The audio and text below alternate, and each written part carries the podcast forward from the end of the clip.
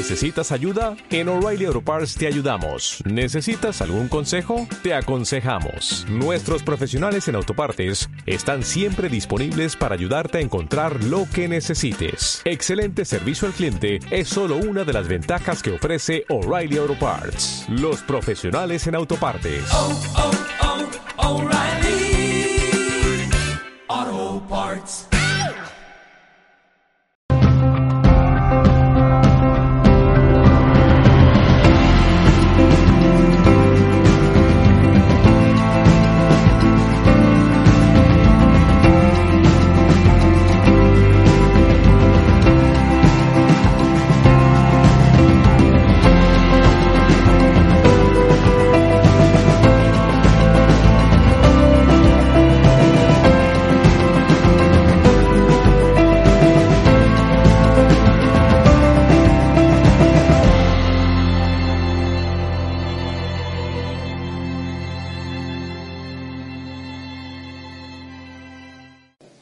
Cómo una aspiración se convierte en realidad? Con la voluntad.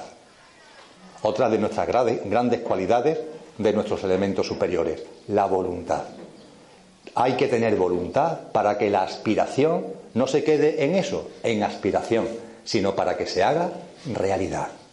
Aquellas cosas que están dentro de vosotros, cuya frecuencia vibracional alta está ligada a elementos generosos, a elementos altruistas. Son auténticas aspiraciones para traer a, vuestra vida cotidiana lo que realmente somos desde nuestro, desde nuestro punto de vista álmico. Y no nos podemos quedar en la, aspiración, en la aspiración. Tenemos que hacerlo realidad y hacerlo con voluntad. Esta mañana hablábamos de la perseverancia con relación al desarrollo espiritual. El desarrollo espiritual es una aspiración. No lo llamamos deseo, lo llamamos aspiración. Pero no nos podemos conformar con que sea una aspiración. Vamos a hacerlo realidad. Yo tengo firme voluntad de hacerlo realidad. Cada uno de nosotros tenemos firme voluntad de hacerlo realidad. Y nos ponemos manos a la obra para que sea realidad. A esa perseverancia se refería Jesús de Nazaret. A esa voluntad es a la que me estoy refiriendo yo. La aspiración hay que convertirla en realidad. El mundo, por tanto, de los deseos, que es un mundo complejo y que evidentemente lo que acabo de compartir son pistas muy sintéticas, elementos muy sintéticos, eh, muy telegráficos, reflexionar sobre ello, reflexionar de corazón, indagar vosotros mismos. Pero es un mundo extremadamente potente e interesante, porque el deseo tiene una fuerza ahí detrás suya. Y lo que tenemos que hacer es tener la suficiente conciencia como para diferenciar los unos de los otros y tratarlos a cada uno como han de ser tratados. Lo de baja frecuencia mediante la poda, lo de alta frecuencia mediante su potenciación, teniendo en cuenta que realmente no son deseos, sino que son aspiraciones de traer a tu vida cotidiana elementos que están en tu yo superior y a partir de ahí aplicar sobre esas aspiraciones una voluntad para que no se queden aspiraciones y se hagan realidad. La capacidad de comprensión con los demás, la tolerancia de la que hablábamos ayer al hilo de la fraternidad. No puede ser una aspiración que se haga realidad. El no daño a los seres vivos, que no se quede en una aspiración, que sea una realidad. Y ahí hay que aplicar la voluntad. Si esa voluntad conlleva cambiar nuestro sistema alimentario, nuestro régimen alimenticio, pues se hace. Porque el que mando soy yo. No otro ni nadie, soy yo el que mando sobre mí. Esa voluntad es a la que hago referencia. En el ámbito emocional, lo apuntaba antes y entro de lleno ahora, se producen turbulencias, se producen tempestades, se producen situaciones por las que casi todo el mundo ha pasado y que son cuando se viven francamente desconcertantes. Es totalmente cierto que cuando se está viviendo una tempestad emocional, casi no se puede hacer nada. Te tiene tan absorbido ese huracán que sí, puedes incluso acercarte a gente y que te digan cosas, o incluso a lo mejor alguna lectura que, o algún vídeo que cae en tus manos, pero el torbellino es tal que no vale de nada, no eres capaz de salir de ahí. Y esto es una gran verdad, que las tempestades emocionales, los torbellinos emocionales, los huracanes, sabéis que se miden en magnitudes. Se habla de magnitud 1, magnitud 2, magnitud 3, magnitud 4, magnitud 5, Bueno, pues las turbulencias emocionales, los movimientos emocionales, también pueden ser clasificados de esa forma. Y cuando yo hablo de tempestades emocionales me refiero a lo de mayor magnitud, cinco, cuatro, esas cosas que cuando ocurren en tu vida te rompen. Un ejemplo, quizás de los más tremendos, la madre que pierde un hijo. Mejor dicho, la madre que su hijo desencarna, pero que cree que lo ha perdido. Esa pérdida por parte de una madre. Pongo el énfasis en la madre porque los padres también somos padres, pero es distinto. Es distinto. La relación madre, la experiencia madre es totalmente distinta de la experiencia padre. Y pongo el dedo en la llaga hablando de la madre que su hijo fallece a los pocos meses o a los pocos años por enfermedad, por accidente, o siendo un adolescente o siendo un joven. Eso provoca una destrucción emocional, eso provoca un torbellino emocional. También provocan tremendos torbellinos emocionales situaciones de los hijos que a veces no son de fallecimiento, pero que son circunstancias que está viviendo ese hijo tuyo y que te rompen igual o más que la propia muerte. Hablamos hace un momento del tema de las adicciones, por ejemplo. Bueno, pues el tener ¿no? un hijo o una hija ¿no? que esté metido en el mundo de las adicciones, de la droga, que esté perdido en esa trama y que esté perdido en ese mundo, destroza por completo a la madre. Son circunstancias extremas, circunstancias de huracán de nivel 5, de la mayor magnitud de todos. Y en la vida se viven experiencias como esta. Eh, a lo mejor no de nivel 5, pero sí de nivel 4. Y cuando se vive, insisto, es como si todo, ¡pum!, quedara parado. Y como si esa fuerza, esa atracción de la turbulencia nos abdujera. Y no tenemos capacidad de reaccionar ni capacidad de hacer, de hacer prácticamente nada. Cuando esto llega a nuestra vida, ¿qué hacer? La gestión de estos huracanes emocionales es complicada. Y las personas que lo viven hacen bien, a mi modesto entender, en pedir apoyo. Oye, y hay magníficos terapeutas y magníficos psicólogos que dan apoyo para esto, para que esa tempestad, para que ese huracán pueda moderarse, para que ese, esa magnitud de nivel 5 o de nivel 4 baje un poquito de magnitud. En el caso, por ejemplo, del fallecimiento de hijos, hay ya unos protocolos que están bastante trabajados, trabajados además en primera persona por padres que ya han perdido hijos y que esa experiencia la ponen al servicio de los que lo acaban de perder. Y con los padres psicólogos que también han trabajado mucho al respecto y que tienen mucho conocimiento de causa. Hay asociaciones distribuidas por toda España, por todo el ámbito geográfico, que están haciendo esa labor. Colaboro mucho con una que está en distintos puntos de Andalucía, que es Alma y Vida, una asociación de padres y madres que han perdido hijos y que ahora a los que los pierden le dan un apoyo, porque ellos ya han pasado por eso, ya saben lo que es y tienen también apoyo psicológico específico para atender cosas como esta. Es básico, es fundamental esa atención, esa colaboración para que la magnitud del huracán disminuya. Ahí creo que hay un consenso generalizado de cómo actuar. La cuestión empieza a partir de ahora. Se ha producido una turbulencia que fue un huracán nivel 5, una enorme tempestad, pero ya con la atención, con el apoyo, sigue estando ahí, pero ya su magnitud, su fuerza ha disminuido. Por decirlo de una forma coloquial, ya no es una tempestad, es un aguacero, es un pedazo de borrasca, pero ya no es una tempestad. A partir de ahí, ¿qué hacemos? A partir de ahí, ¿qué hacemos? Hay algunas personas que nos hablan de que hay que seguir trabajando ese ámbito emocional que hay que seguir ahí dándole vueltas a lo que antes era una tempestad, pero ahora se ha convertido en una borrasca. Y se ha hablado mucho al respecto y se dicen cosas que son importantes. Se nos dicen que en el mundo emocional lo que tenemos que hacer es meternos dentro, que cuando estamos viviendo esas turbulencias hay que meterse dentro. A mí me gusta decir que hay que tirarse a la piscina, hay que ver qué es lo que está detrás de todo eso, tirarse a la piscina además para llegar al fondo, como cuando jugamos a tirar una piedra y hay que sacarla del fondo de la piscina, te tienes que meter dentro.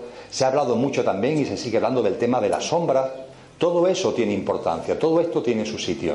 Pero donde yo quiero ir y a lo que quiero subrayar es si el trabajo a realizar con nosotros mismos, cuando la tempestad se ha convertido en una borrasca, es seguir ahí, seguir ahí, actuando sobre la borrasca para que la borrasca se diluya, o tenemos que irnos a otro sitio, poner nuestra conciencia y nuestra atención en otro sitio para que cuando hagamos algo, a lo que haré referencia después, cuando hagamos algo en el otro sitio, volver al plano emocional para entonces sí diluir la, diluir la borrasca. Lo que os quiero plantear es que cuando la tempestad se ha convertido en borrasca, deberíamos tener en cuenta una frase que debemos a Albert Einstein, que nos dijo textualmente, un problema no puede ser resuelto desde el mismo plano en el que se provocó.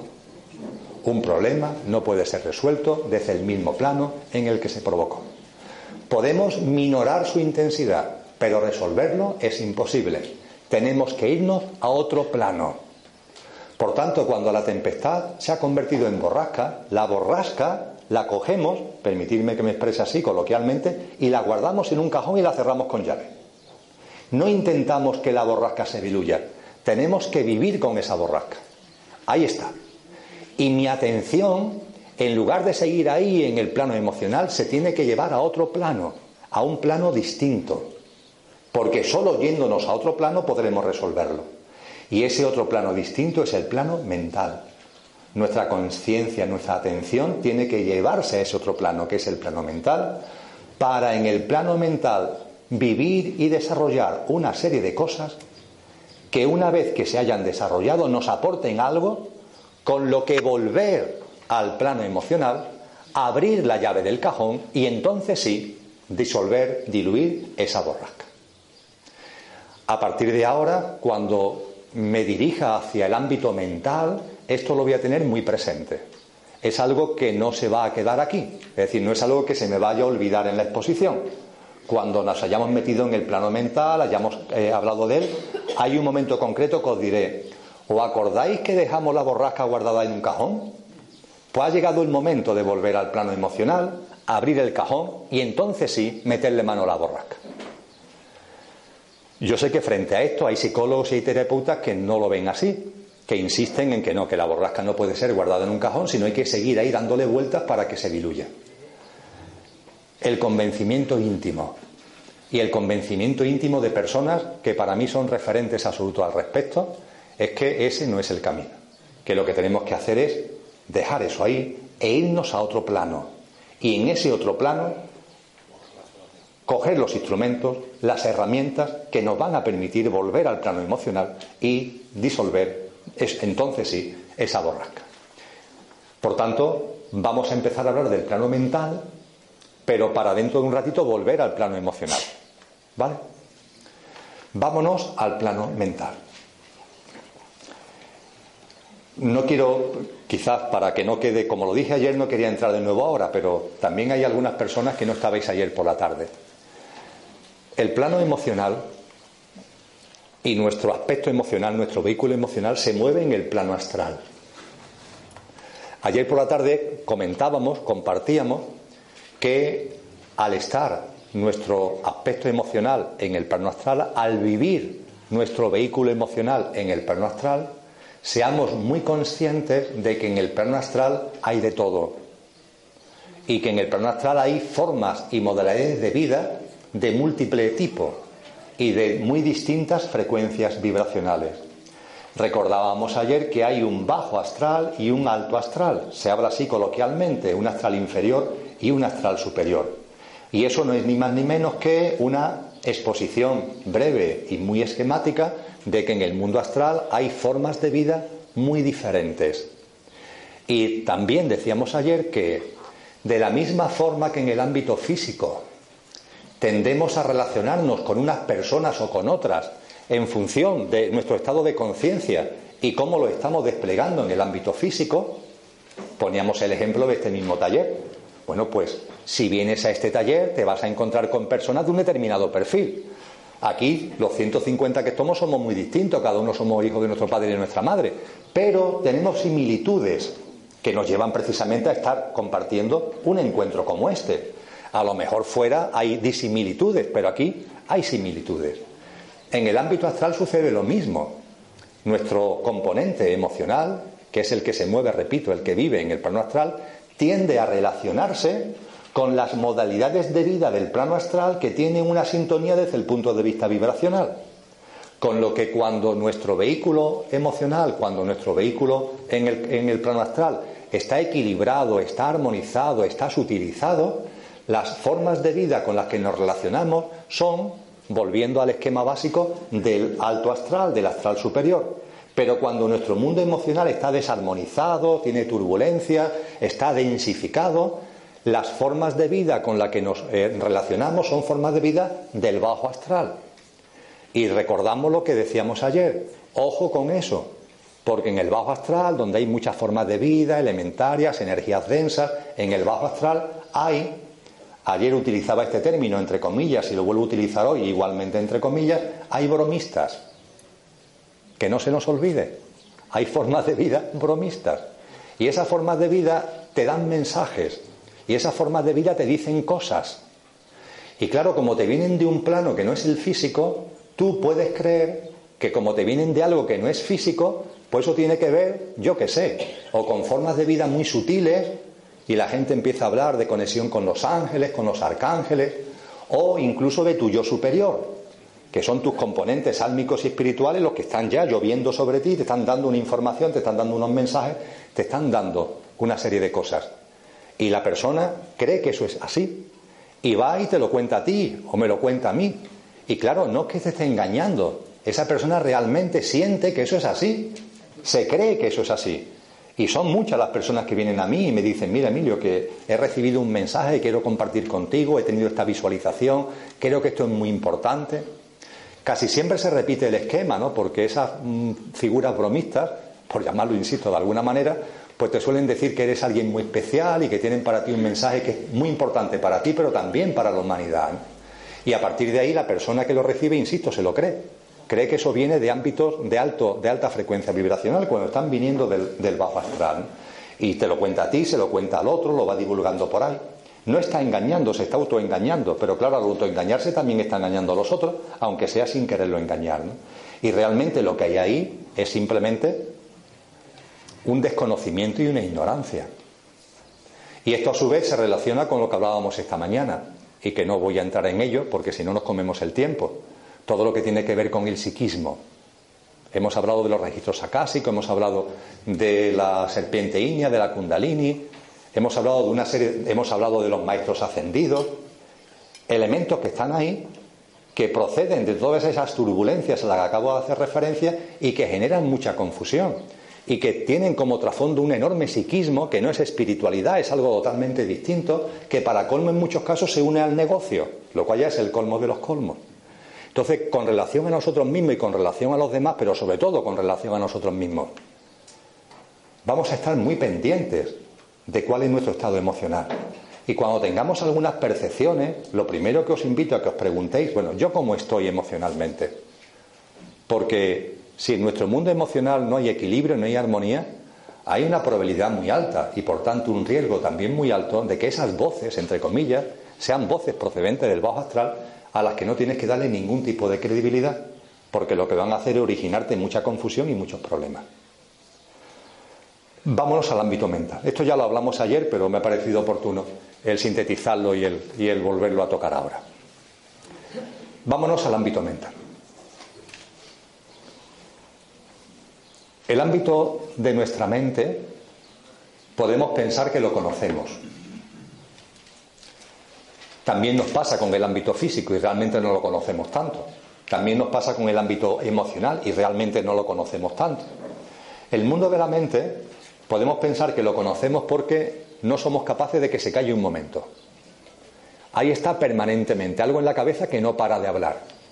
Ahí me, me gusta llamarlo la radio, una radio que está ahí, R que R, y no sabemos dónde está el botón de apagado. Bien, esto sí es importante tenerlo en cuenta, pero antes tenemos que recordar que en el ámbito mental hay dos grandes niveles.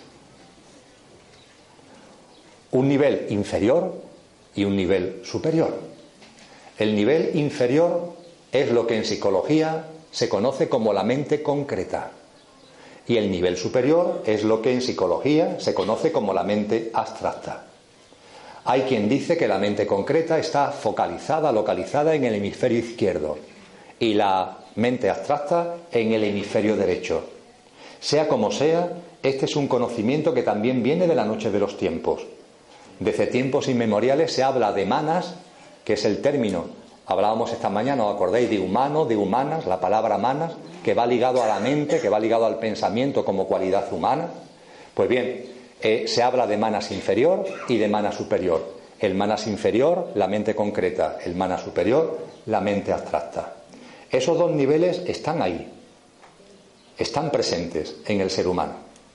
El que mejor conocemos, el que más hemos desarrollado y el que nos origina los problemas de que no somos capaces de que se calle ni un solo momento, tiene que ver con la mente concreta. Es esa mente que utilizamos para la vida cotidiana. Nos levantamos, desayunamos, nos vamos al trabajo, volvemos a casa, nuestra cotidianidad. El sota, caballo y rey material de nuestra vida diaria. Por eso también hay quien lo llama la mente tridimensional, porque es la mente que sirve para moverse por el alto, largo y ancho, por lo que es este mundo tridimensional. Tiene su funcionalidad, desde luego, pero no se le puede pedir más. Es esa mente la que aparece en nuestra cabeza como esa vocecilla que no para de hablar. Y se dice con razón de que a esa vocecilla hay que acallarla, y hay que aquietarla, y hay que decirle con el corazón que se quede en su sitio.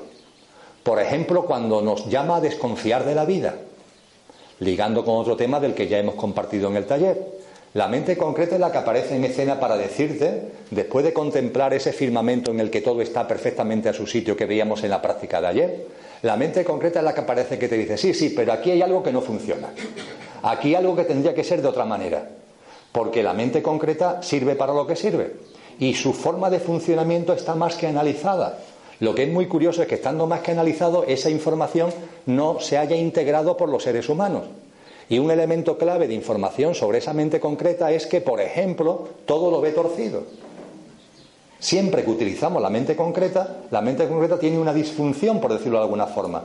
Cuando se le pone por delante cosas para las que no sirve, lo ve torcido. Cuando se le pregunta por la vida, cuando a la mente concreta se la quiere utilizar para comprender, entender, ver y vivir la vida, para eso no sirve la mente concreta.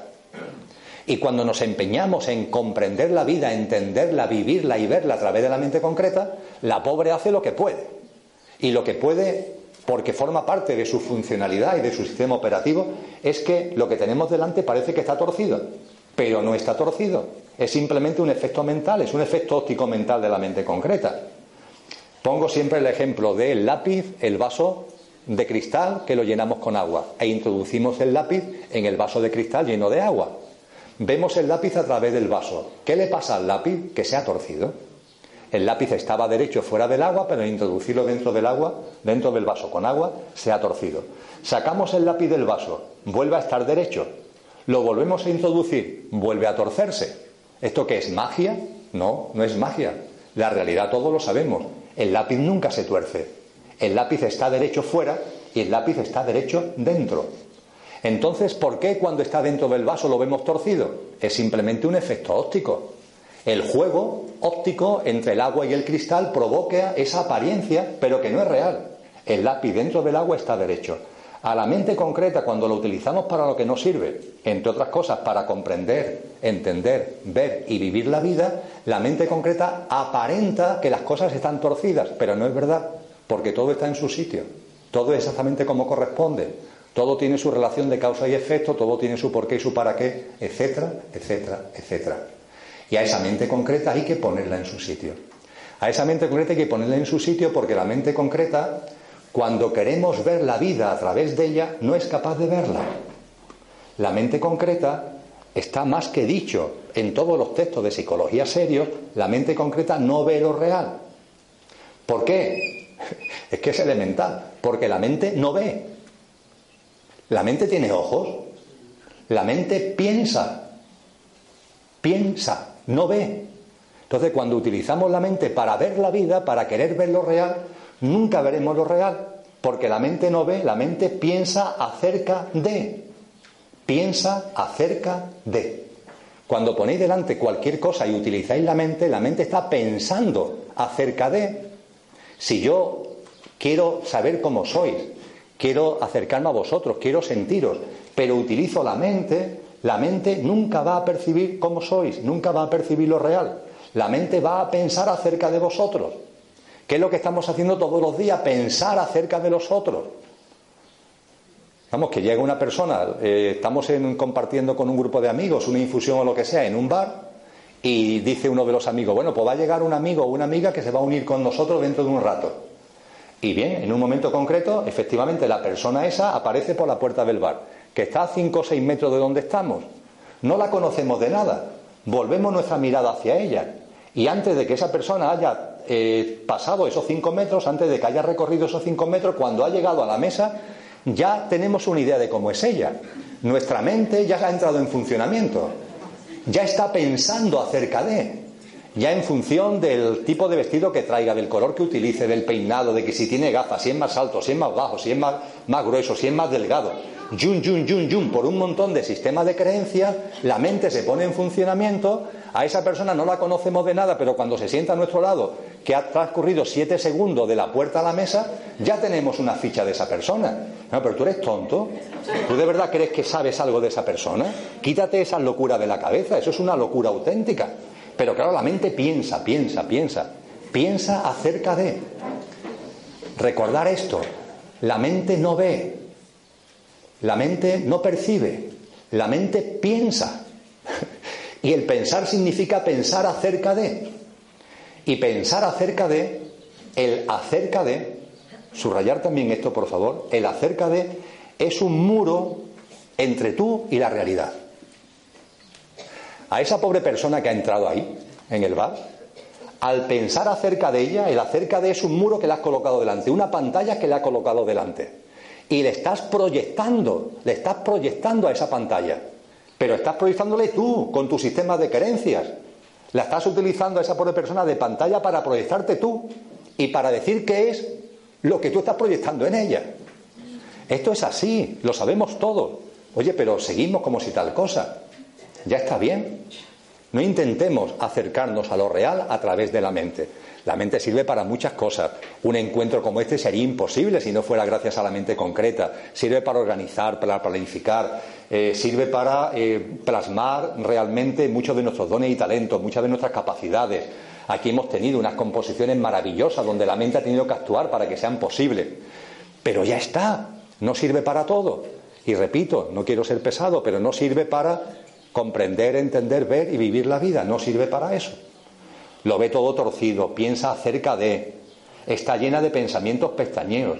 No sé por qué la gente tiene la extraña sensación de que los pensamientos son de ellos y los pensamientos no son vuestros. En un tanto por ciento altísimo los pensamientos que están en la mente concreta no son vuestros. Los libros de psicología hablan de que por la cabeza pasan, yo no lo he contado, 70.000 pensamientos diarios y que de esos 70.000 pensamientos diarios, unos 10.000 pueden ser que sean tuyos. El resto son pensamientos pestañeos que la mente genera autónomamente, por su obra de gracia, sin que tú realmente estés interviniendo. Y después habría que cuestionar realmente lo que pasa con los otros 10.000 pensamientos, también habría que cuestionarlo, porque en muchos casos no son realmente tampoco pensamientos tuyos, sino que se mueven en el ámbito de las reacciones que comentábamos esta mañana. Y la gente se identifica con sus pensamientos, se creen que son sus pensamientos y la mayoría de nuestros pensamientos no son nuestros. Todo esto hay que tenerlo en cuenta cuando hablamos de la mente concreta. Todo esto es importante, no olvidarlo cuando hablamos de la mente concreta. Sirve para muchas cosas, pero no sirve para comprender, entender, ver y vivir la vida. Todo lo ve torcido y piensa acerca de Vamos a pasar ahora al otro ámbito mental, a la denominada mente abstracta. Lo primero a subrayar es que la tenemos poco utilizada. Podemos pensar que no, que la mente abstracta, en nuestro caso, está muy desarrollada. La realidad es otra. La realidad es que la mente abstracta, para la inmensa mayoría de los seres humanos, tiene un desarrollo muy incipiente. Ya hemos hablado que la mente abstracta se plantea las cuestiones trascendentes. Es la mente que se formula las grandes cuestiones que están aquí dentro y que forman parte de los anhelos de nuestro corazón. El dónde vengo, a dónde voy, quién soy, qué es la vida, qué es la muerte, qué es la existencia, qué es la divinidad, etcétera, etcétera, etcétera.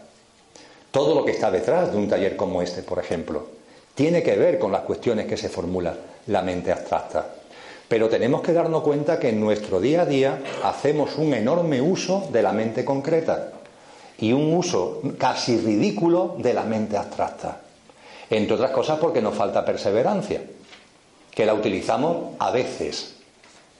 En la mayoría de los casos cuando se utiliza, se utiliza a veces, pero no con continuidad lo cual hace que no la expansionemos. Y mientras que la mente abstracta deberíamos aquietarla, tranquilizarla, la mente, la mente concreta, perdón, deberíamos aquietarla, tranquilizarla, la mente abstracta tenemos que expandirla y tenemos que desarrollarla. ¿Cómo se desarrolla la mente abstracta? También lo hemos compartido en el taller. La espiritualidad, la ciencia y la filosofía son fuentes de expansión de la mente abstracta porque se plantean las grandes cuestiones e intentan dar respuestas a las grandes cuestiones. Ya hemos compartido el error que ha venido eh, teniendo la humanidad de considerar que la ciencia, la filosofía y la espiritualidad son ámbitos confrontados entre sí, rotos entre sí, cuando esto no es real. Lo real es todo lo contrario, es que forman parte de lo mismo, porque desde la perspectiva espiritual, desde la perspectiva científica, desde la perspectiva filosófica, estás yendo a lo mismo. Esta mañana hablábamos de teosofía. La teosofía tiene varios principios y en, las escuelas teosóficas se enseña que hay tres grandes objetivos. El primero es la fraternidad, de la que ya hemos hablado. La fraternidad entre todos los seres humanos. Y ya en el núcleo más directo, bueno, pues ya que estás participando en el ámbito teosófico, pues con lo que tienes al lado. El segundo objetivo hace referencia a esto precisamente, a darnos cuenta de que hay una sabiduría, hay un tronco común de sabiduría y que ese tronco común es atendido desde perspectivas que son aparentemente distintas, pero que no son distintas. La ciencia, la espiritualidad y la filosofía no conducen ni plantean temas distintos, sino son formas aparentemente diferentes de atender a lo mismo, que son estas cuestiones trascendentes y son estas cuestiones profundas. Y ahí, ahí, por esa vía, es por donde podemos desarrollar nuestra mente abstracta. Evidentemente la mente abstracta exige perseverancia, la mente abstracta exige estudio. Esta mañana lo hablábamos, en un tema de prioridades. Tenemos que tener prioridades en nuestra vida. Si ves un programa de televisión al uso, lo que estás haciendo es utilizar tu mente concreta. Oye, que no pasa nada, pero estás utilizando tu mente concreta. Para utilizar la mente abstracta no puedes hacerlo ahí. Hombre, a lo mejor hay programas de televisión que sí te ayudan a desarrollar la mente abstracta. Pongamos por caso un buen documental sobre el origen del universo, pongamos por caso. Te ayuda a desarrollar la mente abstracta. Pero la inmensa mayoría de lo que se emite por televisión es mente concreta, mente concreta y más mente concreta. Y hace falta un estudio, y hace falta una dedicación, y hace falta una atención con perseverancia a este tipo de asuntos para que la mente abstracta se vaya abriendo, para que la mente abstracta se vaya expansionando. Y diréis, bueno, Emilio, ¿y qué lío tienes tú con expandir tanto la mente abstracta? ¿De qué sirve? ¿Tiene algunas implicaciones concretas en nuestra vida cotidiana? Pues la tiene. Y es fundamental, absolutamente fundamental. Porque la mente concreta es el vehículo mental al que hacía referencia ayer cuando hablamos de la constitución sextenaria de los cuatro componentes perecederos del ser humano, que constituyen nuestra personalidad, que forman parte del personaje que usamos y utilizamos para desplegar esta experiencia humana. Ese personaje que la gente termina creyéndose que son cuando no lo son, porque lo que tú realmente eres es lo que eres siempre, que son tus componentes superiores. En esos componentes efímeros, en esos componentes perecederos, hemos hablado del cuerpo físico denso, del cuerpo físico etérico, del ámbito emocional y del ámbito mental. Ese ámbito mental que forma parte de nuestros componentes perecederos es la mente concreta. La mente abstracta, que está también dentro del plano mental, curiosamente no está en ese cuerpo mental, porque la mente abstracta ya está en nuestro, entre comillas, yo superior. Ya está en el otro escalón de nuestro ser y está relacionado con el cuerpo causal del que hablaremos ahora y está relacionado con nuestra alma. De ahí la enorme importancia de poner nuestro foco y desarrollar la mente abstracta, porque es la forma que tenemos para que lo que realmente somos no lo sea simplemente como una posibilidad, sino se vaya plasmando de verdad en nuestra vida cotidiana. Y si no se desarrolla la mente abstracta, eso no es posible.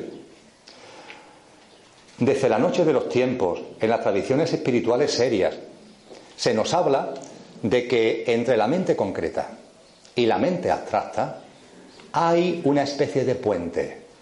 Pero es un puente que tenemos que desarrollar. Es un puente que está como en potencia, pero que tenemos que crear y que tenemos que ampliar lo más posible.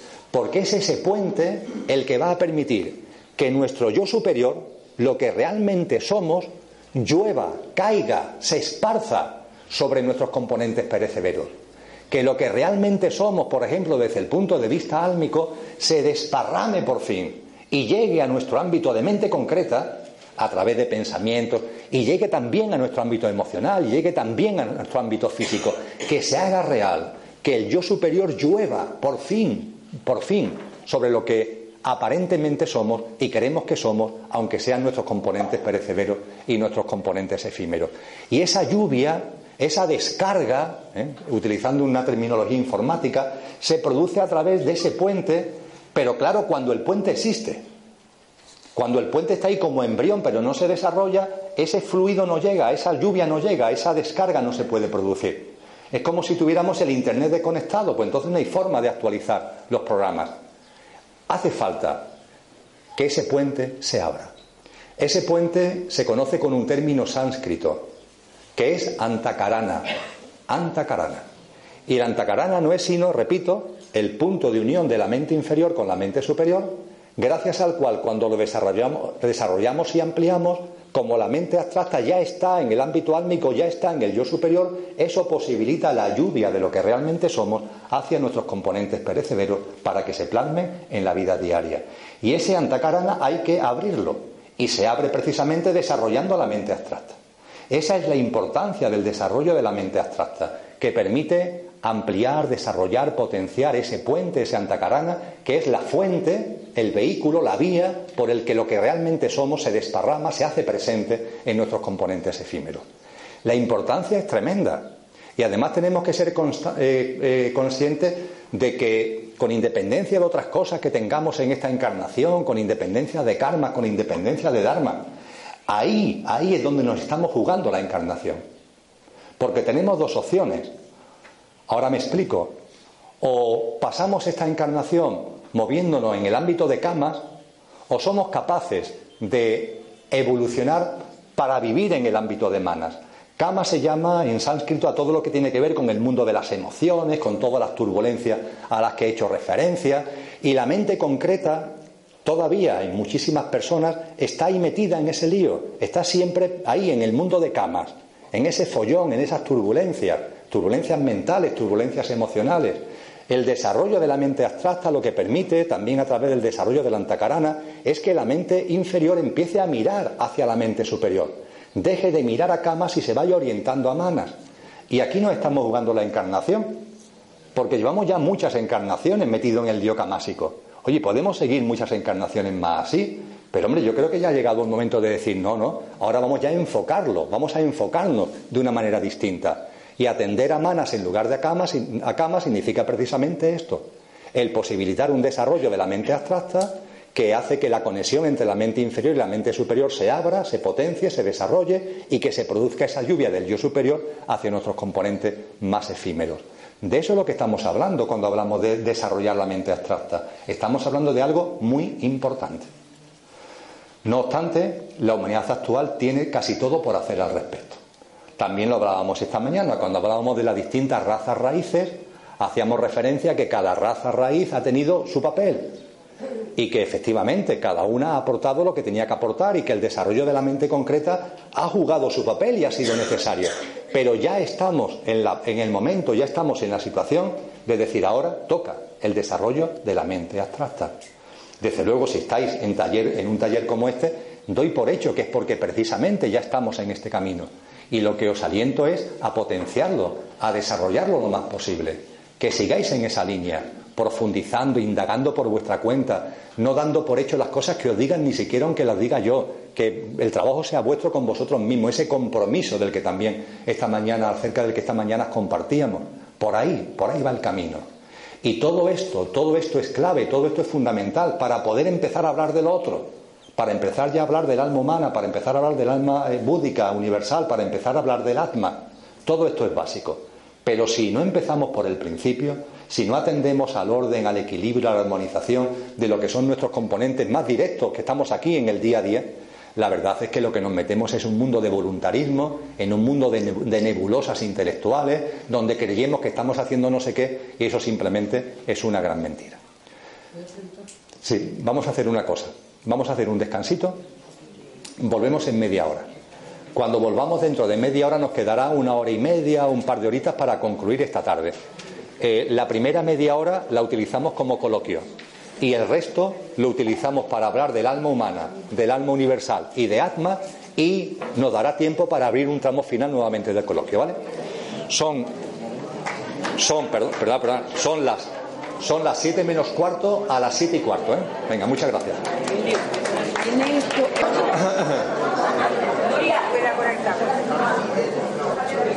Continuamos, por favor. En la medida en la que eh, he ido compartiendo sobre el cuerpo físico denso, el cuerpo etérico, el ámbito emocional, el ámbito mental, el inferior, el superior, ha habido personas que eh, me han hecho indicaciones de que querían mm, hablar, de que querían hacer preguntas. Vamos a entrar ahora mismo en ello. No obstante, no obstante, antes, para no romper el hilo de lo que venimos compartiendo, para no romper ese hilo, recordar que habíamos dejado la borrasca metida en un cajón en el plano emocional. Y compartí que una vez que hubiéramos desarrollado el tema de lo mental, volveríamos al ámbito emocional para abrir el cajón, sacar la borrasca y diluirla. Bien, ha llegado el momento. Ha llegado el momento. Habíamos tomado el ejemplo de la madre que tiene esa, esa, el hijo que desencarna. Habíamos hablado Vente aquí, vente aquí. Habíamos, habíamos hablado de que la tempestad se había atemperado, pero seguía ahí el aguacero. Y habíamos compartido que es momento de dejar el aguacero ahí, metido en el cajón, y como decía Einstein, irnos a otro plano. No quedarnos en el plano donde se había originado el problema. Nos hemos ido al otro plano y hemos estado en el ámbito mental. Ahí hemos estado. Bien. En el ámbito mental hemos hablado del mental inferior y del mental superior. Hemos hablado de, básicamente, de una forma muy esquemática, del funcionamiento de la mente concreta y hemos hablado de la mente abstracta y de la importancia de su desarrollo. Hemos hablado de la conexión entre la mente eh, concreta y la mente eh, superior a través de Antakarana. Hemos hablado de que Antakarana es el puente que permite que lo que realmente somos, las cualidades que tenemos desde la dimensión tanto búdica como álmica, se desparramen y lleguen a nuestros ámbitos eh, perecederos y se plasmen en nuestra vida cotidiana. Bien, entre las cosas que el desarrollo de la mente abstracta va a darnos, dentro de esa lluvia, entre las cosas que vamos a recibir, hay algo importantísimo, que dicho en nuestro idioma podemos calificar como discernimiento. Este término ya lo hemos utilizado. Ayer, por ejemplo, decía que hay experiencias que podemos tener dudas de si son experiencias entre comillas reales o son experiencias producto de la fantasía. El discernimiento es el que te va a posibilitar que te des cuenta de si una cosa es real o no lo es. Ese discernimiento viene por este proceso de lo mental superior a lo mental inferior. Viene a través de ahí el discernimiento. Y ese discernimiento es la llave, utilizando este ejemplo, es la llave con la que nos vamos a ir al plano emocional, vamos a ir al cajón donde habíamos dejado metido el aguacero, lo vamos a abrir y vamos a disolver, vamos a diluir ese aguacero con ese discernimiento. Ese discernimiento es la solución, entre comillas, ese discernimiento es lo que realmente nos va a posibilitar que el equilibrio llegue al plano emocional. No siguiendo dando vuelta al plano emocional, sino porque no hemos ido al mental, hemos desarrollado la mente abstracta, ese desarrollo nos posibilita en un momento concreto de nuestro desarrollo espiritual que el discernimiento llegue y con ese discernimiento nos vamos al ámbito emocional, nos vamos a ese cajón y disolvemos, diluimos la borrasca. Como estamos utilizando un ejemplo tremendo, que lo utiliza además con el, con el mayor respeto ¿eh? a todas las experiencias. Aquí hay personas que han, que han vivido esa experiencia. desde el mayor respeto. Vamos a seguir con ese ejemplo, el de la madre que ha perdido un hijo. Esa madre, compartíamos hace un rato, que queda rota. La vida no tiene sentido, ya está. Tanto es así que a veces esa madre tiene otros hijos, pero es como si no existieran. En las prácticas de, con la asociación Alma y Vida, ha habido chicos y chicas que me dicen, mira Emilio, mi madre eh, ha perdido un hijo o ha perdido una hija. Dice, pero yo he perdido a mi hermano o a mi hermana y a mi madre. Es toda una contradicción porque esa mujer está destrozada por el hijo que se ha ido. Y ese destrozo lo lleva a ignorar a los que tiene ahí, a los que están delante suya. Es una contradicción flagrante, pero claro, la tempestad es tan tremenda que es que no, las cosas carecen de sentido. Y la vida, la vida deja de tener sentido. Esa persona, por la forma que hemos comentado antes, va atemperando la tempestad. Queda transformada en un aguacero, pero está ahí, está ahí, está ahí. Nos vamos al ámbito mental. ¿Qué es lo que se hace en asociaciones como esta? A esa persona se le aconseja que empiece a poner su conciencia, que empiece a atender a temas relacionados con su proceso espiritual, que empiece a leer determinados libros, que empiece a acudir a determinadas charlas, se le va orientando para que vaya conociendo a determinada gente. En muchos casos para que comparta, para que comparta con esos padres y esas madres que vivieron su experiencia años atrás y que ya han hecho ese camino precisamente. Con eso, ¿qué es lo que se pretende? Con eso, ¿qué es lo que se quiere? Pues que esa persona, que es verdad que tiene una borrasca, un aguacero ahí emocional, esa persona si estuviera en tempestad sería imposible, pero como ya no está en tempestad, sino como está en aguacero, que ponga su atención, que ponga su conciencia, que se concentre en esas otras cosas que le van a posibilitar precisamente que desde el ámbito mental empiece a desarrollar la mente abstracta. Empiece a percibir, empiece a darse cuenta, empiece a hablar, empiece a, a tocar una realidad distinta. Ante sus preguntas, respuestas que le empiezan a hablar de algo tan obvio cuando se ve y tan difícil de interiorizar. No digo mentalmente decir, ah, pues no sé qué, no, no, de interiorizar plenamente como es que la muerte no existe. Esto cuando se dice es de las cosas que la mente dice, ah, es verdad, la, vida, no sé qué, la muerte. Sí, pero una cosa es que intelectualmente tú más o menos puedas barruntar que la muerte no exista y otra cosa es, interiorizarlo plenamente. Esa interiorización te, lo va, te la va a dar el discernimiento. Ese desarrollo de la mente abstracta, esa ampliación de la antacarana, esa lluvia de tu yo superior, ese discernimiento es el que te va a dar. No intelectualmente, sino porque ya lo ves por fin que la muerte es un imposible, que la muerte es un fantasma de la imaginación humana que lo único que existe es vida, que la vida es una y que eso que denominamos muerte es simplemente una quimera de la mente. Pero no desde el punto de vista intelectual, sino porque ya lo has percibido, porque ya ha calado en ti. Es como la diferencia que hay entre la lluvia que queda en la superficie y la lluvia que de verdad entra y empapa la tierra. Esa es la diferencia. Y eso es lo que te aporta el discernimiento. Y claro, cuando eso ha llegado a la madre, esa madre ya sí está en condiciones de volver a esa borrasca y de diluirla.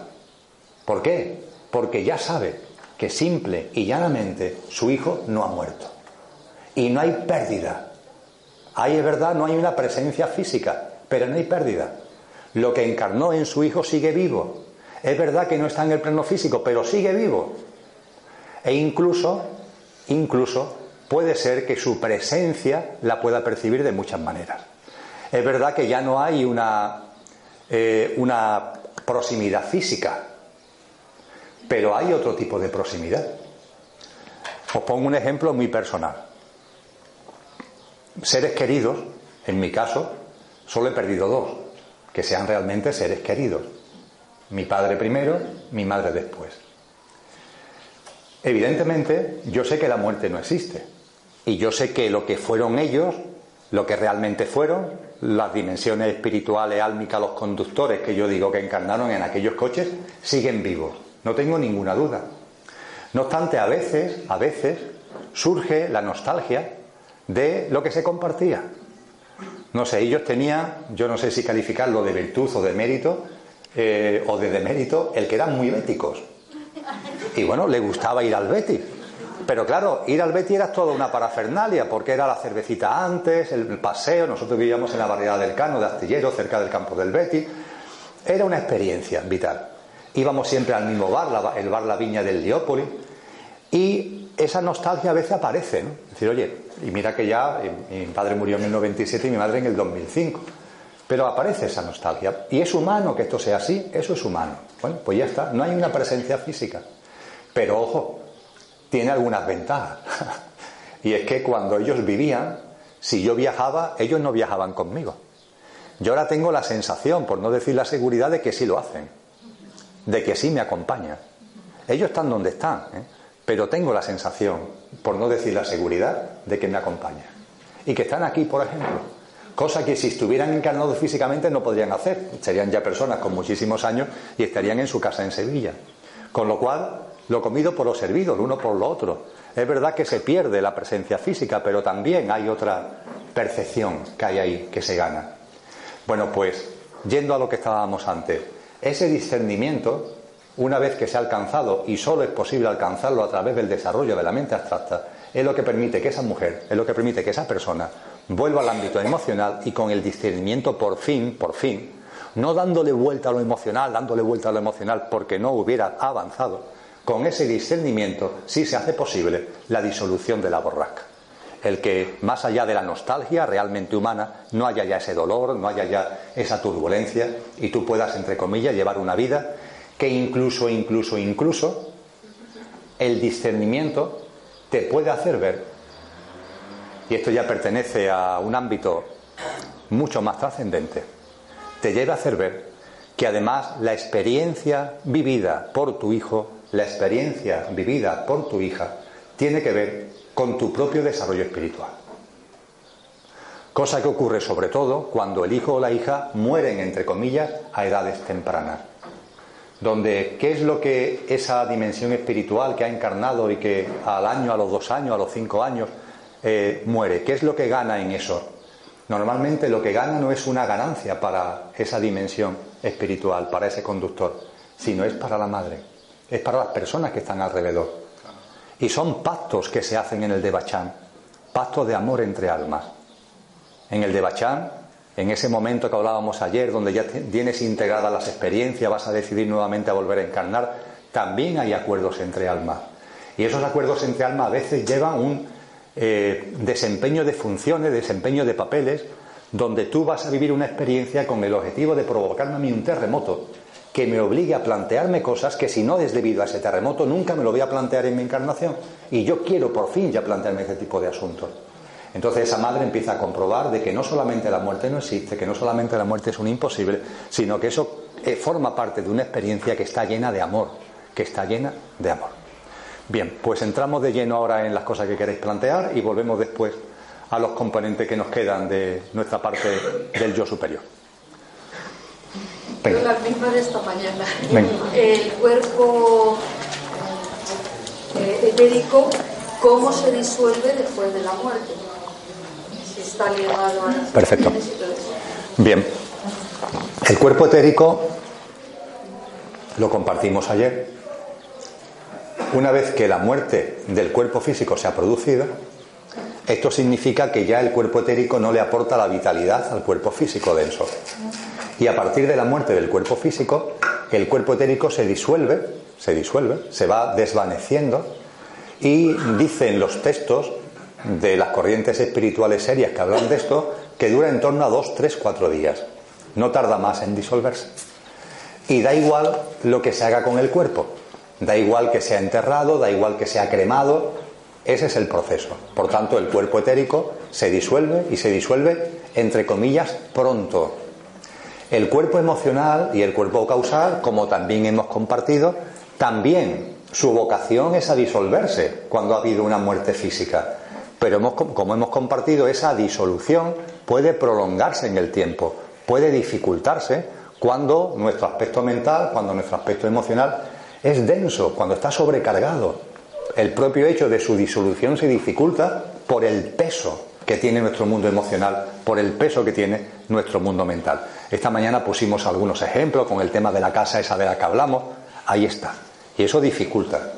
Pero todos los componentes de perecederos, los cuatro a los que hemos hecho referencia, están llamados a, desaparecer y disolverse. Y desde luego cuando llegamos, cuando hacemos el tránsito y llegamos al plano de luz, cuando llegamos al cielo, cuando llegamos al debachán, como queramos llamarlo, esos elementos han tenido que quedar atrás.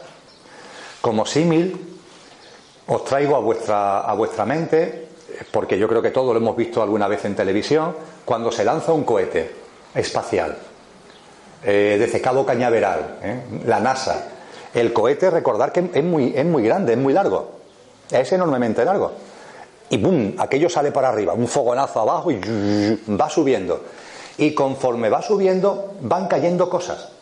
El cohete va soltando componentes. Al final se queda una cosa, si era así de largo, al final se queda una cosa así de pequeña. Esto es lo que ocurre durante el tránsito. En el tránsito, nuestro yo superior es el que va al de Bachán y tiene que ir soltando. Al cuerpo físico lo suelta inmediatamente, al cuerpo etérico lo suelta en muy pocos días y al cuerpo mental y al cuerpo emocional va a depender de cómo cada uno haya construido denso, más denso, más sutil, menos sutil a esos cuerpos. ¿Vale? Gracias. Emilio. Concha. Te quería hacer una pregunta. ¿Tú considerarás si es para contestarla ahora o no? Noto un poquito de intriga, porque te conocemos, entonces tú eres capaz de evolucionar de unas cosas a otras en tres días. Tampoco es tanto.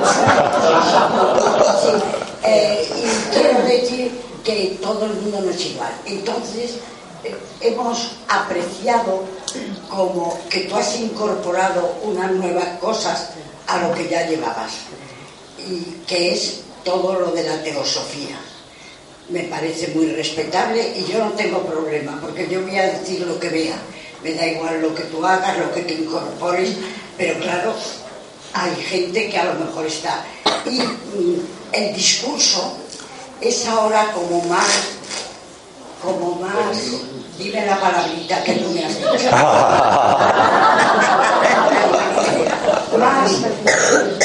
más, más cañero, más cañero. Más más, incisivo. Bien, y entonces pues, habíamos, habíamos llegado a, que, bueno, pues que ama ya lo que quieras, habíamos llegado a lo que yo te he escrito, yo por lo menos te he escrito en lo que tú publicaste hace dos sábados y en lo que vas a publicar el sábado próximo. Es decir, mm, el conocimiento de uno mismo, respeto profundo a los demás, que es amor, no hace falta sentir aquí, eso se queda para el, enamoramiento. Pero amar es aceptar al otro como es, respetarle profundamente y si necesita ayuda, si necesita y te la pide, ayudarle. Después de, de esto, mm, claro, se podría pronunciar aquello, te ama y haz lo que quieras, de San Agustín. Pero eso yo hace tiempo que no lo oigo de tu boca. Mm, y, sin embargo oigo otras cosas respetabilísimas y que creo que pueden ayudar y todo, pero nuevas como de más esfuerzo, que tú antes decías esfuerzo no se llega cuando uno lo siente, no lo piensa, sino lo siente. Si yo siento que no tengo que juzgar a los demás, es que es casi imposible que los juzgue, porque yo ya tengo un sentimiento de no juicio porque los respeto. Y entonces me puedo dedicar a amar y a hacer lo que quiera. Esto, yo no sé si me estoy explicando. Perfectamente, Porque es un poco difícil. No, no, no, que va. Y, entonces eh, me parece que sería interesante que tú dijeras, pues esto por este lado, por el otro yo ya digo, a mí me da igual, porque a lo mejor yo voy a seguir cosas que tú dices de la teosofía o no, porque además yo ya estoy en la columna de los que se, se van a ir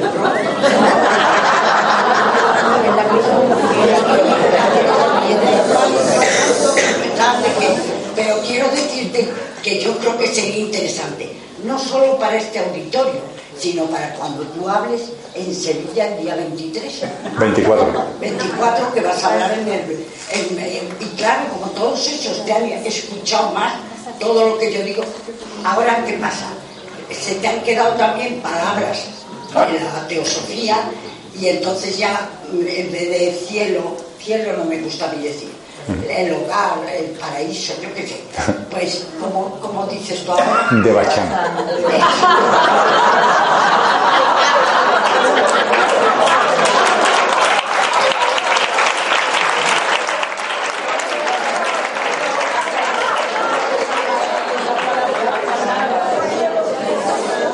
Todo eso, en tres meses son cuatro que creo yo que llevas en este jaleo. Algunos más.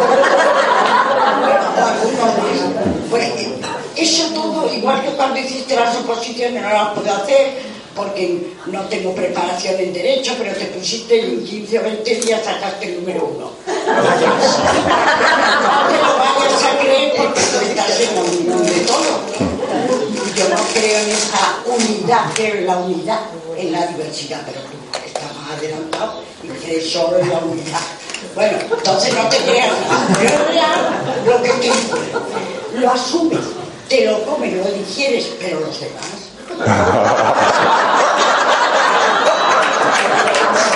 Muy bien.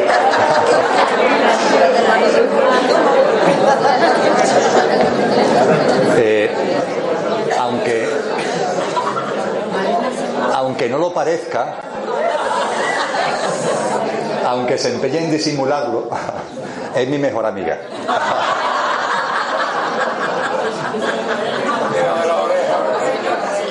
Y los amigos comunes que tenemos lo saben. Pero bueno, lo disimulamos. Bien, con mucho gusto entro de lleno en lo que has comentado. Eh, mirad, eh, hace una semana más o menos hablaba por teléfono con una persona que he conocido a través de Lola, Ramón. Eh, bueno, por guardar la forma no, hablo- no digo su apellido. Bueno, que es una persona ya de una cierta edad, que lleva años dentro del mundo de la teosofía, y hablaba por teléfono con él por un tema que no viene a cuento. Y él me decía que eh, su mujer, su pareja y la hermana o el cuñado, que ven muchos vídeos míos, que me siguen mucho, no sé qué, no sé cuánto. Y que cuando a él le pedían opinión, bueno, ¿y a ti qué te parece lo que este hombre dice, no sé qué, no sé cuánto? Él decía, dice, este hombre está hablando de teosofía, pero no lo sabe. Y lo está haciendo a su modo, pero está hablando de teosofía. Eso fue lo que Ramón me decía el otro día y me hizo gracia, me hizo gracia. Eh, yo he venido compartiendo a través de intuiciones, inspiraciones, experiencias, también lecturas, por supuesto, pero tengo que reconocer que no sistemáticas. Pero es verdad que con perseverancia, porque yo cuando me pongo, como dice Concha, pues me pongo con perseverancia. Y debido a todo ello he ido dibujando, por, la- por así decir, un mapa, un mapa de la evolución. Bien, ¿qué es lo que ahora veo con más claridad?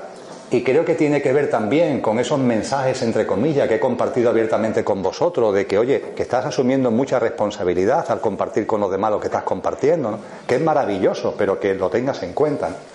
¿Qué es lo que he percibido? Que cuando yo comparto, por ejemplo, he compartido, por ejemplo, esa maravillosa expresión de Agustín de Hipona, de ama y haz lo que te dé la gana, yo no tengo ningún tipo de duda que eso es así. Ahora, el kit de la cuestión que ahora me di cuenta y antes se me pasaba desapercibido es que para que eso se produzca hay que llegar a un punto de evolución espiritual que está muy lejano al nuestro. Muy lejano. Y que con mucha facilidad personas que están, como yo, ¿eh? como yo el primero, muy lejano de ese punto, se apuntan mentalmente, ah, pues amo y haz lo que me da gana. Pero es que tú no estás amando. Porque ese amar significa vivir como el ser divino que eres. Y eso todavía no lo hacemos. Y no solamente es que no lo hagamos todavía, es que nos queda mucho recorrido para hacerlo. Por supuesto, por supuesto, cuando eso acontezca, en el momento en el que lo que realmente somos, esa divinidad, no sea algo que está ahí más o menos como potencial, como posibilidad, sino que se haya hecho una realidad plena en tu vida, esto es una gran verdad. Claro que es una gran verdad. Porque tú lo que vas a hacer es solamente amar, si es que no cabe otra cosa. Lo dijo preciosamente en su cántico espiritual San Juan de la Cruz, cuando dice que ah, ya solamente tiene un ejercicio. Amar, el amor es mi ejercicio. Pero claro, para que el amor sea tu ejercicio, en esa glosa preciosa del cántico espiritual de San Juan, es que el, el camino espiritual, el sendero espiritual que tienes que recorrer es tremendo. No es el que yo he recorrido y no es el que han recorrido la mayoría de las personas. Entonces, por supuesto que esa expresión sigue siendo absolutamente válida, completa, radicalmente veraz. Pero ojo, es algo que está ahí, nos está esperando en el sendero, pero no forma parte de nuestra realidad en estos momentos. El tema del esfuerzo. El esfuerzo tiene mucho que ver con los líos emocionales y de la mente concreta. Y ese esfuerzo es sobre el que yo he venido hablando. El lío de la mente concreta que se empeña en no sé qué, que se empeña en no sé cuánto, que genera expectativas, que con un fondo siempre de dualidad y de juicio quiere alcanzar no sé cuánto, conseguir, luchar, competir. Ese esfuerzo es del que yo he venido hablando y ahí sigo diciendo lo mismo. Ese esfuerzo tenemos que irlo apartando de nuestra vida, porque es un esfuerzo baldío que nos quema energéticamente. Tenemos que tomar conciencia de aquellas cosas que nos están pillando y nos están dificultando nuestro proceso espiritual. ahora hablo más claro que nunca de lo que el trabajo es, de lo que el trabajo significa. El trabajo es una aberración, completa y absoluta. Nadie ha nacido, nadie ha encarnado para venderse como fuerza laboral. Nadie, nadie. Claro, en el sistema en el que estamos se han dado la vuelta a la tortilla. Y la gente cree que el trabajo es un derecho. El sistema se lo arregla muy bien, lo convierte en un bien escaso, el trabajo es necesario porque es la única forma de obtener unos ingresos, ingresos que son imprescindibles para adquirir los bienes y servicios con los que satisface tus necesidades. Las necesidades básicas y las necesidades artificiales que se inventa el propio sistema y que tú te crees que tienes. Y para satisfacerlas necesito unos ingresos y esos ingresos vienen solo por la vía del trabajo. Pero ¿por qué esos ingresos vienen solo por la vía del trabajo? Porque unos pocos se han hecho con la riqueza social de todos. Esta es la realidad. Y yo no estoy para nada ya en temas políticos. Pero esta es la realidad. Y han convertido en escaso lo que es un reino de abundancia. Pero es el sistema socioeconómico el que ha convertido en escaso lo que es abundancia. Y en esa escasez aparente, la gente tiene que venderse como fuerza laboral para obtener los ingresos que le permita sobrevivir cubriendo las necesidades básicas. Pero nadie ha nacido para venderse como fuerza de trabajo. Y el trabajo no es un derecho. Yo sé que la Constitución española dice el derecho al trabajo. Y la gente reclama trabajo por las calles. Pero esto, si lo pensamos, lo pensamos fríamente, es una auténtica locura, es algo demente, es una auténtica demencia. Y esto no significa que no trabajemos. Ojo, esto no significa que no trabajemos. Pero hazlo dándote cuenta de la realidad. Yo tengo una actividad laboral normal y corriente, en la administración pública, pero tengo una actividad laboral. Y ciertamente, si yo tuviera unos ingresos, o si yo tuviera una renta, si yo tuviera una situación socioeconómica, no trabajaría. Viviría sin trabajar. Lo digo con toda claridad, lo digo abiertamente. Es verdad que tengo también mis códigos éticos y espirituales. Hay quien me dice, pues Emilio, tú podías mm, vivir dando charlas. Bueno, pues verdad, podría ser que viviera dando charlas, pero es que no me da la gana. No me da la gana. Y prefiero seguir ahí en la actividad laboral a decir, bueno, pues mm, con dar dos o tres talleres al mes y cobrar no sé cuánto, ya está, ya tengo mi vida solucionada. Pero yo soy consciente que al trabajar estoy desarrollando una actividad laboral para la que yo no me he encarnado. Y no digamos ya con la cantidad de cosas que me apasionan desde el punto de vista espiritual y con la cantidad de iniciativas que tengo por ahí desde el punto de vista espiritual. Pero ojo, me sitúo, me centro y necesito, necesito desarrollar una actividad laboral y la desarrollo. Pero sé que yo no he nacido para eso. Lo asumo como un componente más del sistema, de las cosas que pasan en el sistema en el que estamos. Pero no olvido la verdad y lo que es también muy importante, el desarrollo de el trabajo que no, que no nos haga olvidar nuestros dones y talentos. Esto es lo más duro del trabajo, lo más tremendo. Que como necesitas trabajar, el trabajo normalmente Normalmente no. Si es trabajo, no está ligado a tus dones y talentos, porque si tú tienes una actividad laboral ligada a tus dones y talentos, eso no es trabajo. Porque no te cuesta trabajo, precisamente. Porque te sale solo, con entusiasmo, de forma natural, porque es tu don y tu talento. El trabajo, por definición, es una actividad laboral desligada de tus dones y talentos. Y el problema está en que lo olvides. Y hay mucha gente que le pasa eso, que desarrollan ese trabajo y olvidan sus facultades, sus capacidades, sus cualidades y no las ponen en práctica. Yo sí intento que mis cualidades, lo que yo considero, vete a saber si son verdad, pero yo considero que son mis dones y talentos, sí hago un, intento, hago una atención, pongo mi conciencia para desarrollarlo. No sé, yo estoy convencido que tengo el talento de la comunicación y ya está, entonces pues, pues lo desarrollo y disfruto con ello. Como yo creo que lo tengo, me da igual lo que penséis los demás. Yo disfruto, disfruto con ello. Intento no olvidarlo. Sin embargo, hay mucha gente que al trabajar olvidan los dones y talentos. ¿Cuántas personas empiezan a hablar de sus dones y talentos cuando se han jubilado? ¿A cuántas personas conocéis que le han pasado eso? Que solo ya cuando se jubilan dice, pues ahora por fin voy a tener tiempo para. No, hombre, no, no esperemos a ese momento. Vamos a ver cómo compatibilizarlo. Vamos a buscar la fórmula para compatibilizarlo. Digo todo esto porque ahí hay un mundo de esfuerzo que es al que yo hago mención cuando cito con claridad, y además eso está expresado en algunos poemas muy bellos, algunos en el ámbito sufí, de que ya está bien de tanto lío, de que ya está bien de tanta carga, de que ya está bien de tantos lastres, tantos líos mentales, tantas expectativas extrañas, tantas necesidades artificiales que nos creamos. Recuperar la esencia de gente como Francisco de Asís. Necesito poco y lo poco que necesito lo necesito poco. A eso es a lo que yo me refiero cuando llamo a una vida más calmada, más sencilla, más sosegada, no tan metida en el fragor de la batalla a la que el sistema y la sociedad nos lleva. Ahora, hay otro componente totalmente distinto, que es el que yo meto dentro del ámbito de la perseverancia y que tiene que ver con el desarrollo espiritual.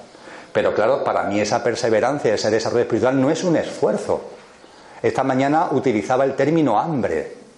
Eso es un hambre que tenemos. Es nuestra vocación, nuestra vocación como mónadas, nuestra, el sacar realmente todo lo que somos y todo lo que tenemos dentro. Y cuando estudio y cuando comparto en encuentros como este y cuando, eh, cuando, eh, cuando leo, cuando, para mí eso no es un esfuerzo, pero sí exige perseverancia, sí exige atención, sí exige estudio. Claro que lo exige, claro que lo exige. Y cuando yo hablo del otro esfuerzo no se puede confundir con estos otros. El desarrollo espiritual, el que el metal del que hablábamos esta mañana, ese metal que tiene todo lo que tiene el sol, pero que tiene que desarrollarlo porque lo tiene ahí en potencia, pero tiene que desarrollarlo, ahí hay que hacer, por supuesto que hay que desarrollar un montón de cosas que tienen que estar entre comillas en nuestra agenda y que tienen que formar parte de nuestra vida con perseverancia, claro que sí. Y si no nos estamos engañando. Y desde luego si yo he contribuido de alguna forma a eh, ser colaborador de ese engaño, pido perdón porque no van por ahí los tiros cuando comparto acerca del no hacer. Claro que el no hacer es muy importante, como que nacer es no hacer. Nacer es no hacer. El nacer de nuevo es un no hacer un montón de cosas que veníamos haciendo. A eso se refería Jesús de Nazaret con nacer de nuevo, entre otras cosas. Nacer es no hacer, unir los términos, unir las palabras. Deja de hacer las cosas que venías haciendo. Cuando se habla de cómo funciona el sistema, de no sé qué, de no sé cuánto, la pregunta que me hace la gente siempre, ¿y qué hago? ¿Qué es lo que hay que hacer? Y mi respuesta siempre es la misma, tú sabrás. Pero además, de, además del tú sabrás, la otra respuesta es, antes de plantearte qué hacer, planteate qué dejas de hacer. Deja de competir, por ejemplo, por ejemplo, y en lugar de competir, comparte, pero deja de competir, por ejemplo. Deja de estar ahí planteándote objetivos en la vida llena de, necesidades de no sé qué, de no sé cuánto. Vive con más sencillez, no te dejes atrapar por esa dinámica. Y esto mucho más que hacer significa el no hacer, el dejar de hacer cosas. Y esto es muy importante. Esto es enormemente importante. Y para no extenderme más, os pongo un ejemplo de cómo al realizar lecturas serias que han llegado afortunadamente a mi vida y seguro que han llegado cuando tenían que llegar, sin ningún tipo de duda, cosas que estaban ahí y sobre las que yo incluso había compartido hasta el punto de escribir libros, ahora encajan mucho mejor. Hay un libro que es del año 2015 que se llama El Tránsito, Vida más allá de la vida y esperanza, experiencias cercanas a la muerte. Ahí no se habla de los elementos constitutivos del ser humano. No se habla directamente de ello, no se utiliza esa terminología. Pero cuando se habla del tránsito y cuando se hace referencia a cómo hay componentes que se quedan pillados en el tránsito, se está haciendo referencia a cosas que ahora que he introducido o que ha llegado a mí, estos elementos constitutivos, pues primero, no refutan en nada lo que ahí está dicho, sino segundo, todo lo contrario, le dan mucha mayor consistencia, porque ya he entendido perfectamente qué es lo que se queda pillado. Ahora sé lo que se queda pillado. Cuando yo hablaba de esa cometa que está ya en el aire, yéndose hacia el plano de luz, pero que hay unas, unas, unas cuerdas que la siguen atando, como le pasa a las cometas, que la siguen atando al plano físico, yo hablaba de elementos de placer, elementos de sufrimiento. Ahora sé perfectamente lo que son. Ahora sé que son que nuestros aspectos emocionales y nuestros aspectos mentales, que cuando están cargados, cuando están sobrecargados, son esas guitas. Con lo que este tipo de sabiduría lo que me está permitiendo es plac, hacer mucho más compacto, mucho más sistemático. Cosas que efectivamente yo ya venía entreviendo, pero que ahora adquieren una dimensión para mí mucho más potente y desde luego mucho más clara, mucho más diáfana y que desaparecen interrogantes que yo mismo incluso todavía podía tener en algunos aspectos.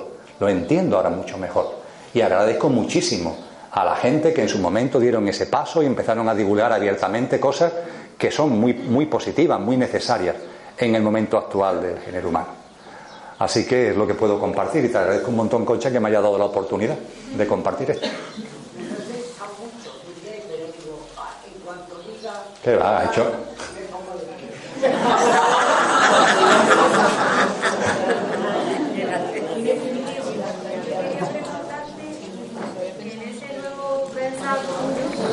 ¿Cómo encaja el suicidio de una persona?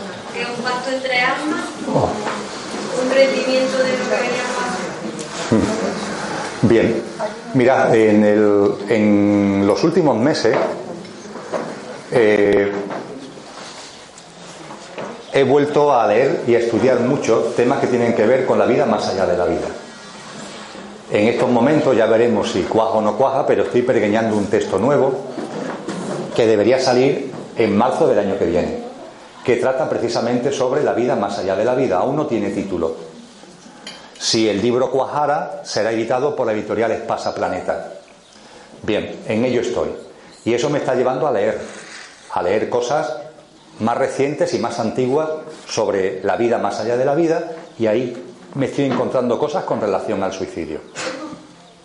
Me estoy encontrando de una manera constante la referencia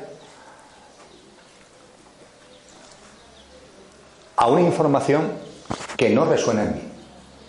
Lo he meditado muchísimo, mucho en los últimos meses. Entre otras cosas porque tengo que dilucidar si en el texto lo introduzco o no lo introduzco, por ejemplo. Y no es poca responsabilidad. Omitirlo, meterlo y si lo meto, meterlo de una forma, meterlo de otra. Pero es que no lo tengo claro.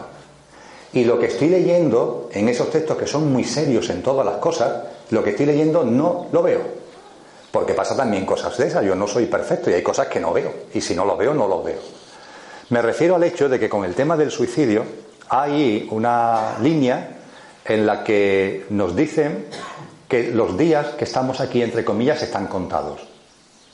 Es decir, que hemos vivido, desarrollado unas experiencias y esas experiencias tienen una plasmación en clave temporal. Y que si tú rompes las reglas de juego y te vas antes de lo que corresponde, te quedas ahí en la fase de tránsito, pillado y por tanto, entre comillas, pasándolo mal, hasta que discurra el número de años que tendrías que haber pasado en el plano físico. Esto está dicho en textos muy serios. Y lo comparto con vosotros porque está dicho en textos muy serios. No lo veo. No lo veo. Muy, muy es posible que porque en mi evolución espiritual todavía no puedo verlo. A lo mejor, no digo que no. Pero, pero no.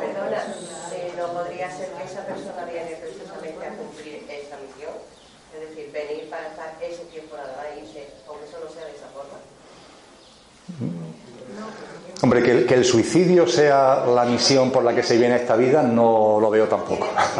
Tiene 40 años y se va a tiene por qué ser que venía para los 40, eso. que tenga, que tenga un acuerdo con, otra, con, sus familiares. Que el pacto que se hecho, el pacto entre Sí, sí, yo sé que la, sí, yo sé que la mente empieza a darle vuelta y salen muchas, salen. En mi opinión, Sí, sí. Sí. Yo lo único que puedo, eh, primero porque es lo que siento interiormente, y segundo y más importante, porque no contradice, no contradice estas lecturas, es que lo que se vive una vez que abandonamos el cuerpo físico está relacionado con el estado de conciencia con el que abandonas el cuerpo físico. Esto es clave y todo lo que he podido leer lo confirma. En autores muy diversos.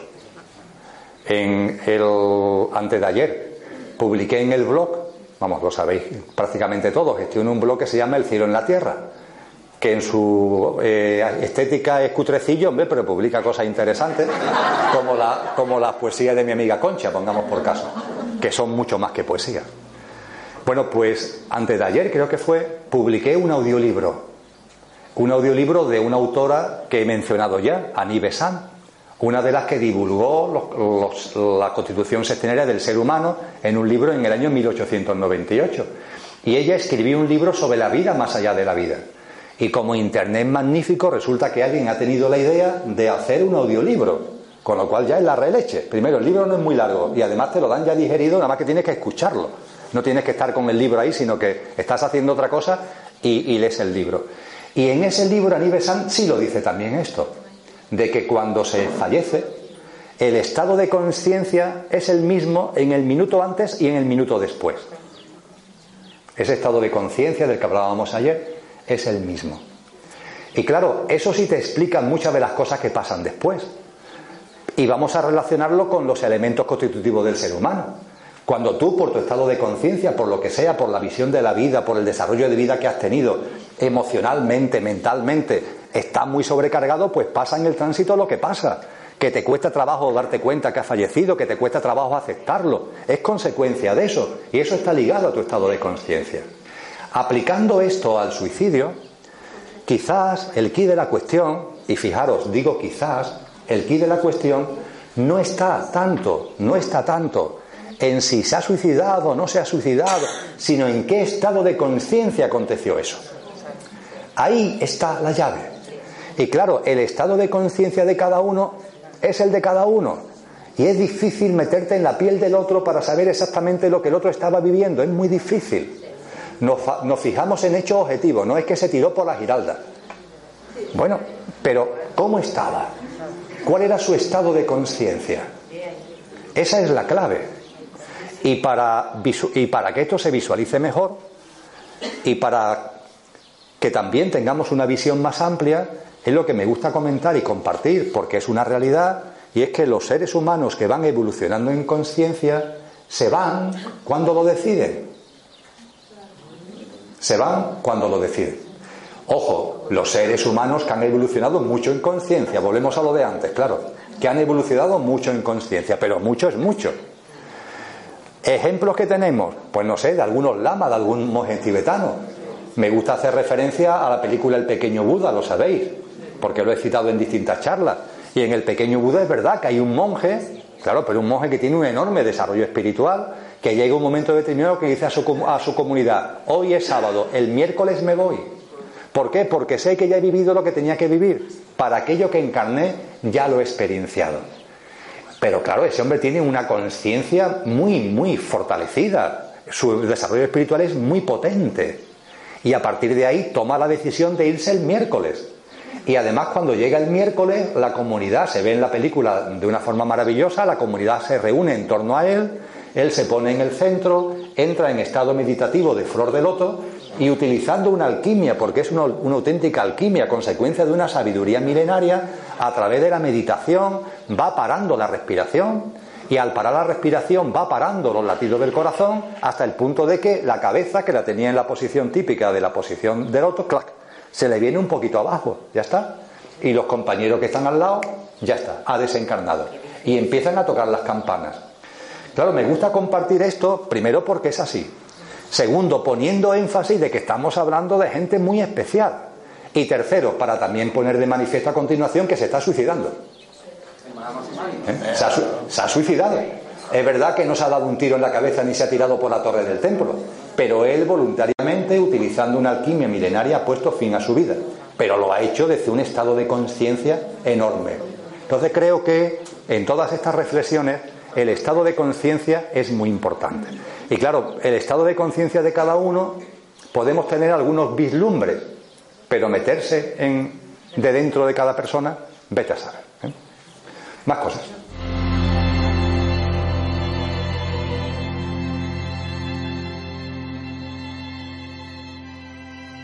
Dale más potencia a tu primavera con The Home Depot. Obtén una potencia similar a la de la gasolina para podar, recortar y soplar con el sistema OnePlus de 18 voltios de Ryobi desde solo 89 dólares. Potencia para podar un tercio de un acre con una carga. Potencia para recortar el césped que dura hasta dos horas. Y fuerza de soplado de 110 millas por hora. Todo con una batería intercambiable. Llévate el sistema inalámbrico OnePlus de 18 voltios de Ryobi. Solo en The Home Depot. Haces más. Logras más.